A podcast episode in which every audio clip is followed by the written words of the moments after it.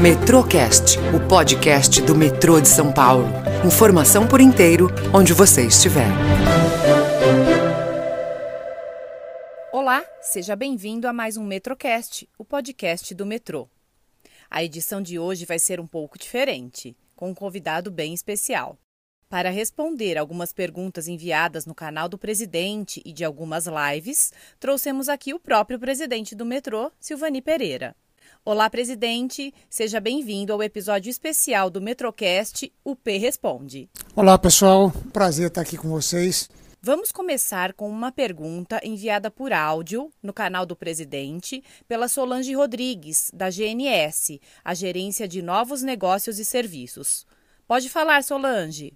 Meu nome é Solange Rodrigues, eu faço parte da equipe da diretoria comercial e eu estou como secretária na gerência de novos negócios e serviços. Sr. Silvani, eu gostaria de saber quais foram os maiores desafios que o senhor encontrou e qual a sua maior satisfação em termos de legado e desempenho, desde que assumiu o comando como diretor-presidente no metrô de São Paulo. Solange, é, eu diria que um dos grandes desafios é você assumir a gestão de uma empresa que tem aí mais de 50 anos e uma empresa que tem no seu quadro de profissionais é, pessoas com uma larga experiência e muitas vezes com processos inovadores, né? Nossa engenharia, nossa área de operação. Então, assim, quando você assume uma companhia dessa, você é gestor muitas vezes de pessoas que têm uma qualificação é, profissional, experiência naquela atividade da empresa muito maior do que a sua que vem de fora. Então, eu acho que esse é um grande desafio. É, só que, ao mesmo tempo, ele é uma motivação, né?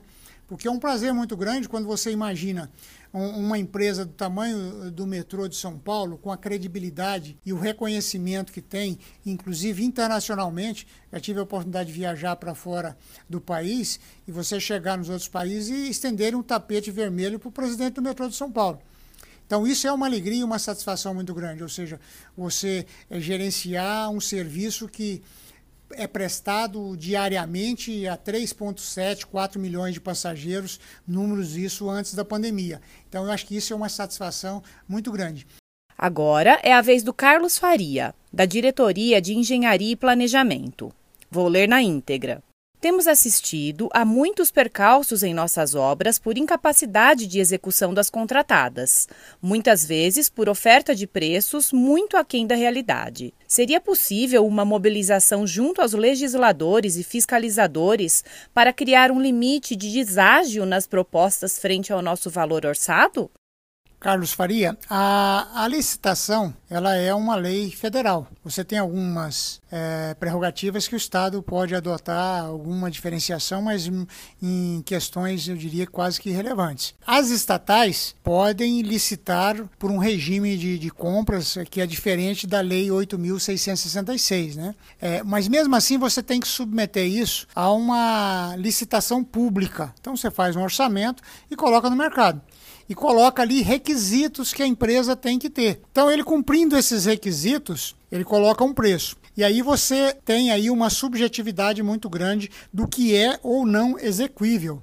E você tem empresas que têm um preço que o desconto não foi grande e que não consegue executar, porque ela tem é, outras prioridades, ou enfim, tem dificuldades financeiras, ou os acionistas é, têm outros é, negócios que comprometem essa empresa. Então, assim, essa é uma tarefa muito difícil de ser realizada. O que nós temos buscado é ter agilidade. Se eu contrato uma empresa e percebe que ela não tem condições de executar, é você tomar a decisão de notificar, multar e até rescindir o contrato e já fazer uma nova licitação em seguida, para não perder tempo. É, essa discussão ela é permanente no, nas câmaras de vereadores, enfim, ou nas assembleias legislativas, ou na Câmara dos Deputados, ou no Senado, de como fazer para melhorar esse processo.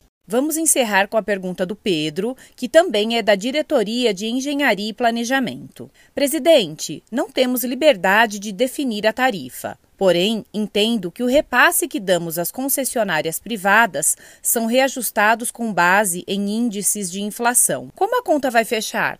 Pedro, é, primeiro o seguinte: quem paga as concessionárias não é o metrô de São Paulo. Quem paga é o governo do estado É ele que faz a remuneração é, das concessões e PPPs. E aí tem uma tarifa de remuneração, que é a regra definida em contrato, e ele que remunera.